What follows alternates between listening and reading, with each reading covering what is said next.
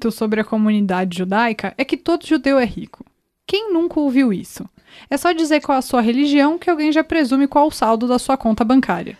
Mas isso está longe de ser verdade. Tem muita gente na comunidade judaica que não tem condições financeiras de bancar uma escola particular para os filhos, por exemplo. Esse é o nosso assunto de hoje aqui no Eu Com Isso, podcast do IB, o Instituto Brasil-Israel. Por aqui falamos de temas relacionados a judaísmo, comunidade judaica, as relações entre Brasil e Israel e muito mais.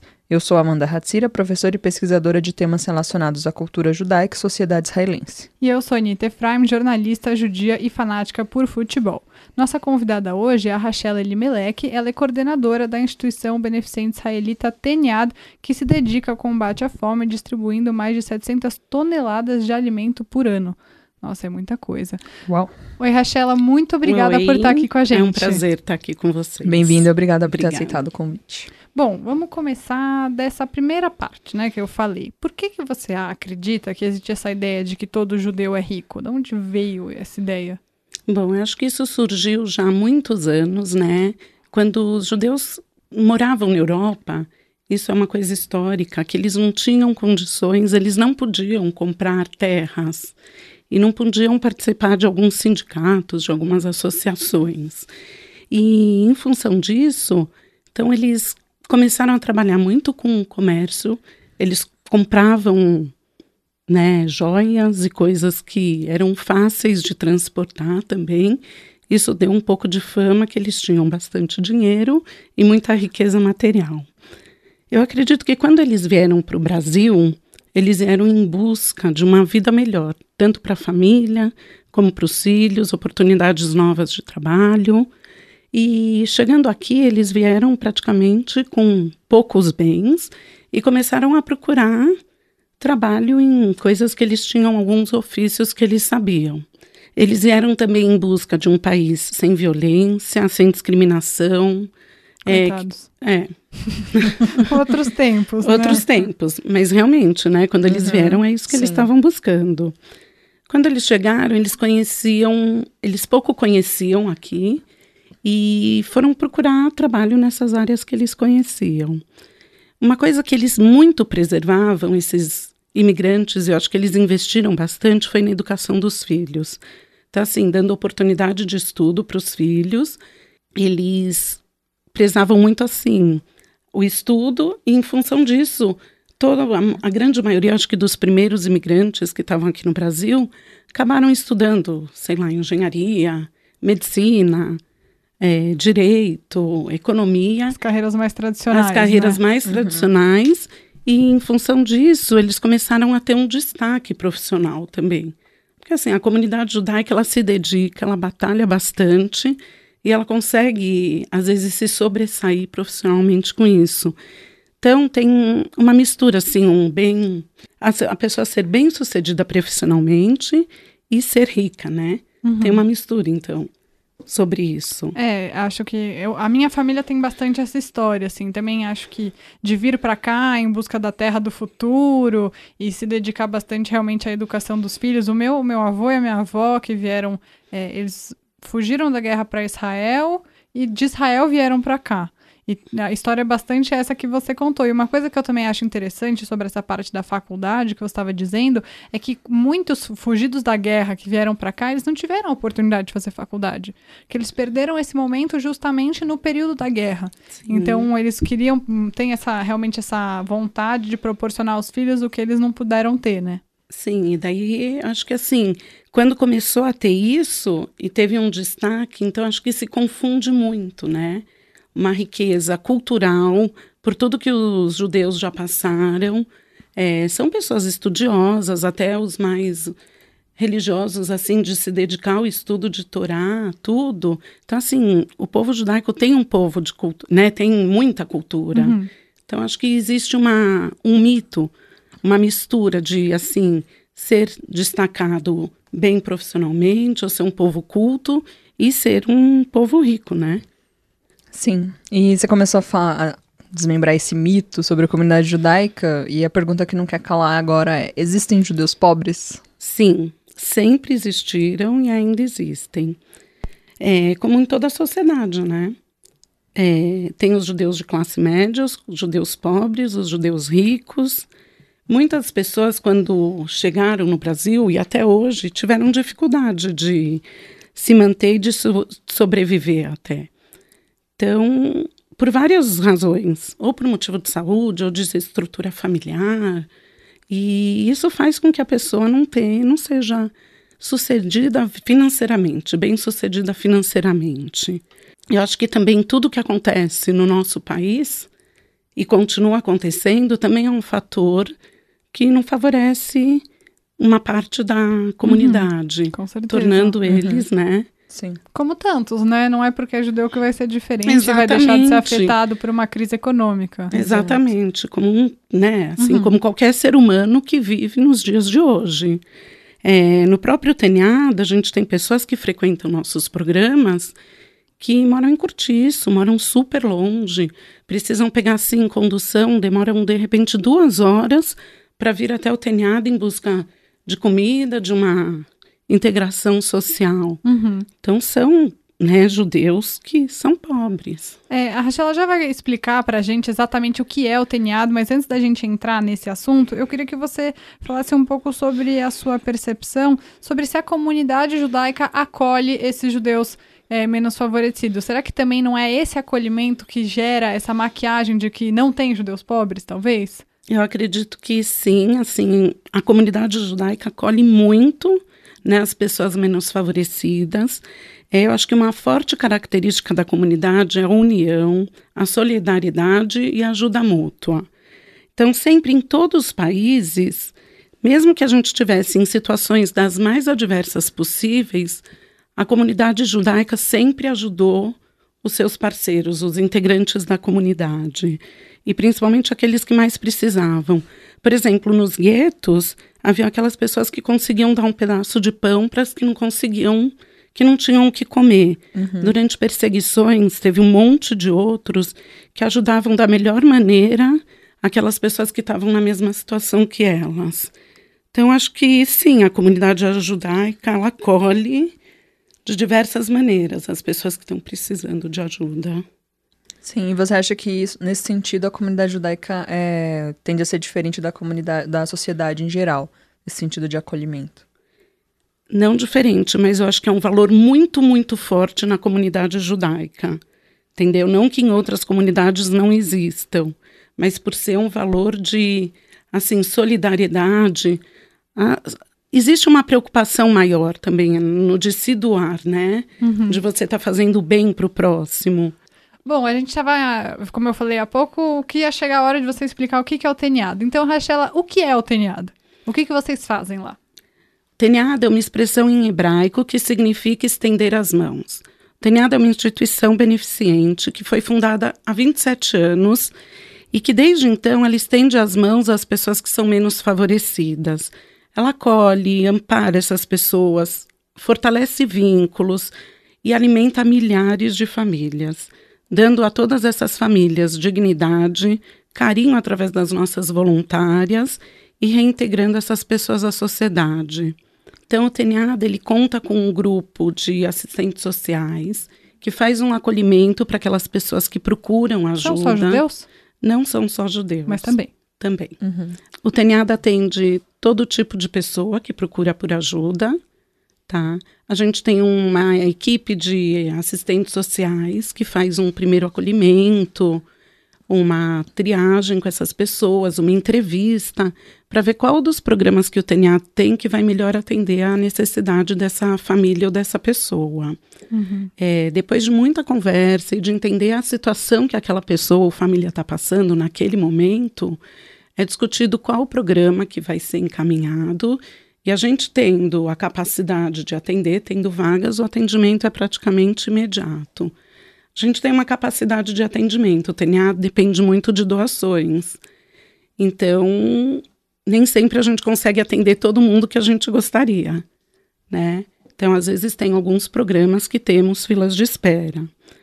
É, a gente tem um espaço de convivência em um refeitório comunitário no Bom Retiro.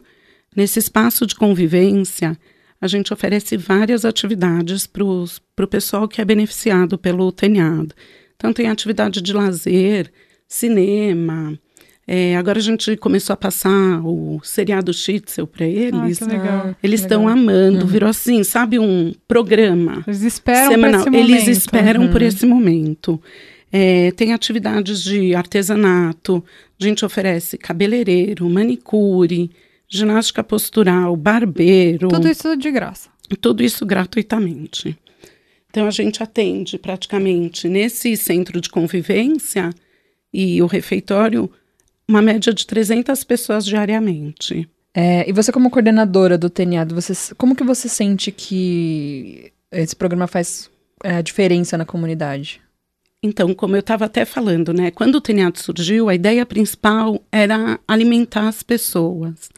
A alimentação é uma necessidade básica, é um direito básico do ser humano. E tem gente passando fome no Brasil. né? Tem gente Oh. passando fome, muito mais do que a gente imagina. Uhum. Né? Se eu contei que tem gente que pega a condução, demora duas horas com dificuldade para chegar para um prato de comida, que não é só o prato de comida hoje, mas assim, é porque realmente está precisando, né?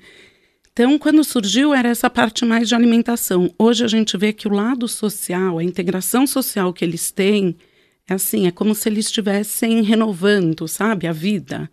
Eles resgatam a autoestima, eles têm prazer de sair de casa, eles sabem que lá eles vão encontrar pessoas parecidas com eles, formam um grupo de amigos. Já teve caso, assim, de uma de uma moça conhecer um rapaz e se casarem lá. É, que nem eu falei do Titzel. Hoje eu entrei no elevador, tinham duas senhoras conversando. Ai, meu filho me convidou para ir almoçar em casa hoje, na casa dele. Só que eu falei que eu não podia, porque hoje eu tinha que assistir Titzel. Então, me convida outro dia. Então, assim, formou isso, né? Tá indo lá porque tá resgatando a dignidade e toda a vontade de viver e tá integrado com as coisas que estão acontecendo. Nossa, que legal. E, Rachela, tem outras instituições na comunidade que tem essa atuação também? Eu acho que quem talvez não, é, não conhece é, instituições como o TENIAD, é, não tem ideia de a gente estar falando que tem judeus que passam fome, entendeu? Quando a gente começou lá falando, as pessoas acham que todo judeu é rico e estão ouvindo aqui que tem judeus que passam fome, que não tem o mínimo. Tem outras instituições que têm preocupações como o TENIAD? Tem inúmeras outras, assim, muitas, como você comentou, Amanda, é, a gente tem instituições que oferecem bolsa de estudos para os jovens estudarem em escolas particulares. A gente tem instituições que ajudam com primeiros socorros e transporte para hospital.